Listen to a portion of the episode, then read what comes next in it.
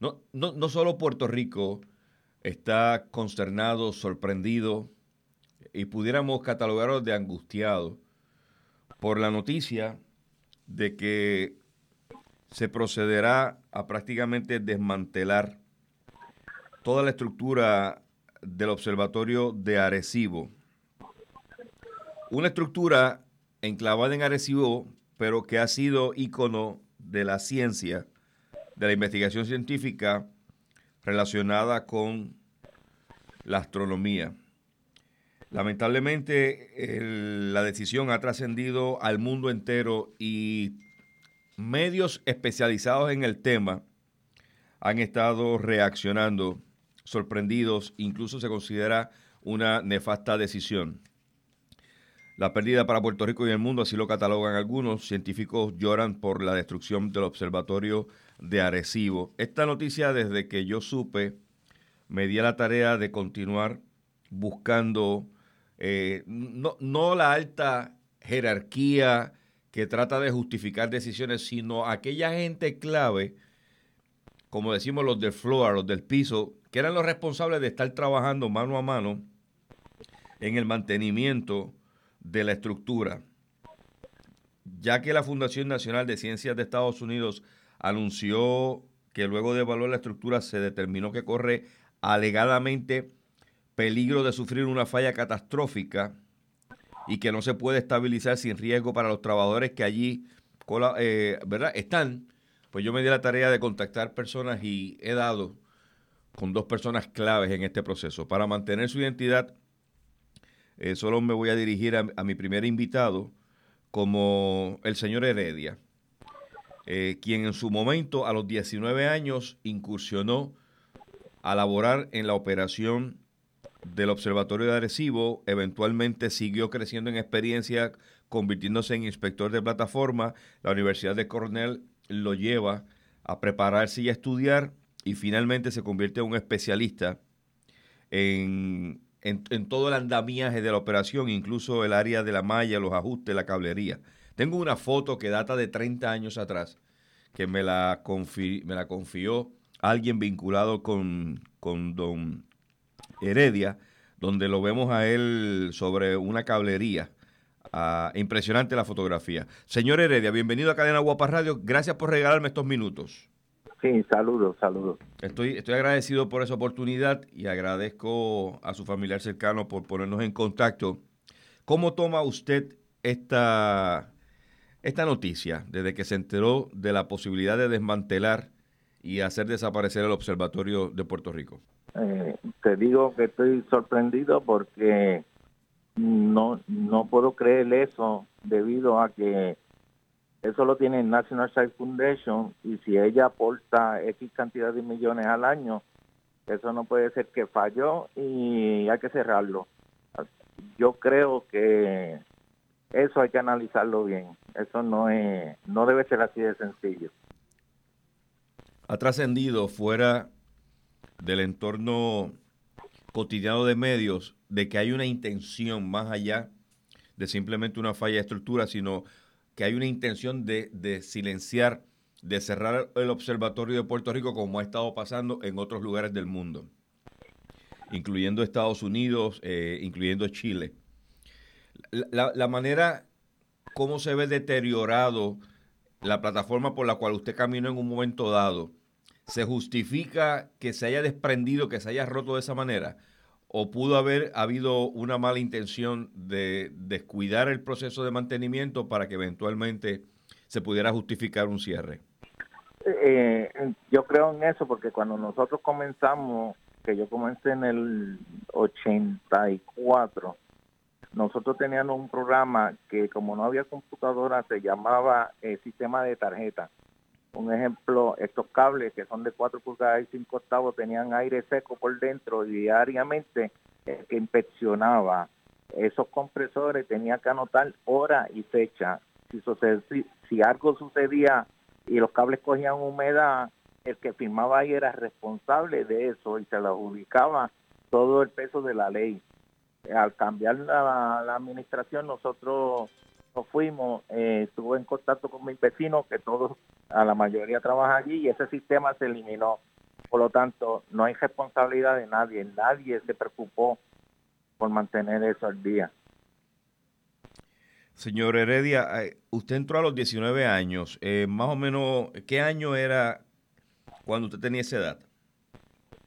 Eh, eh eso fue en 1984, 85. Cuando usted entró, ¿quién administraba el observatorio? Bajo el departamento de ingeniería era el ingeniero Maldonado, que tuvo 36 años eh, como ingeniero de mantenimiento y nosotros era eh, supervisor de plataforma, técnicos de cable, técnicos de malla, estaba bien estructurado y horas de trabajo por cada por cada cada tiempo que nosotros empleábamos en alguna en alguna reparación se tenía que eh, incluir hora, tiempo y personal porque eh, la Universidad de Cornell nos exigía que toda esa información estuviera clara sobre papeles. ¿Qué pasó con la política partidista? ¿Qué efecto nefasto provocó en la administración del Observatorio de Arecibo? Cuando entra la, sale la Universidad de Cornell y entra la una eh, administrar por desgracia, los puertorriqueños, ahí es que hubo conflicto y empezó a deshacerse de todos nosotros. Y hasta que ellos estuvieron con instituciones privadas corriendo eso. Oiga, cuando usted ve las fotos, eh, cuando las observa, las mira, eh, ¿eso pudo haberse evitado? Claro, eso es falta de mantenimiento. Eso lo sabe cualquiera. De España me llamó unas amistades que yo tengo y lo primero que dijeron, eso se cayó porque no lo cuidaban, porque la vida útil del hormigón es más de 57 años, del acero son más de 100. Estamos hablando que solamente tiene 57 años de fabricado eso. ¿Pudo haber resistido más, pudo haber durado más? Claro, a nosotros subirnos encima de la plataforma nos pesaban diario y ellos balanceaban ese peso para saber la precisión que el radiotelescopio necesitaba. Yo creo que últimamente eso se subía y se bajaba cosas y no, no se calculaba el peso. Eso tiene un péndulo en el mismo medio que yo supe que lo eliminaron. Ese péndulo hace que cuando coge carga hacia un lado, ella te dice, está sobrecargado en este lado. Esto no es esto no es una antena de satélite fija en el piso que tú la mueves donde tú quieras. Ella te da un limit switch, no, eso tiene carga adicional. Eso tiene frecuencia natural, que cuando la Tierra vibra todo eso se lo transfiere ahí. Eso es bien complejo, pero yo le refiero al ingeniero Maldonado. Sí, sí, con él, con él vamos a llamarlo, vamos a hablar. Gracias por, por ponernos en contacto con él, porque sé que él tiene mucha información que darnos. Cuando uno ve las reseñas de científicos que de alguna manera pasaron eh, por la estructura y las instalaciones del Observatorio de Arecibo, pues eh, es, impresionante todo lo que se ha logrado en todo este tiempo utilizando, ¿verdad?, esta estructura y todo lo que aún falta por, por investigarse. Escuchaba a un especialista planteando de que el proceso de desmantelar tratar de reparar va a provocar que mucha data eh, científica acumulada se pierda y no se tenga aparentemente oportunidad de poder protegerla. Eh, entonces, finalmente le, pregunto, cuando usted se retira y sale de elaborar en el observatorio, ¿cómo, cómo estaba eh, el, el cuidado de la estructura? ¿En qué nivel óptimo se encontraba? eso tenía que estar al máximo eh, nivel porque era mucha atención que nosotros teníamos cuando venía un proyecto. La Mini Gregorian cuando se instaló, eh, eso fue, se hicieron unas pruebas y se calculó hasta el último, hasta último momento todo y después se formó la Gregoriana. Eh, eso, eso son bien exigentes, bien exigentes, pero bien exigentes fueron con nosotros y, se lo agradecemos porque gracias a esa exigencia nos hicimos profesionales en nuestra área.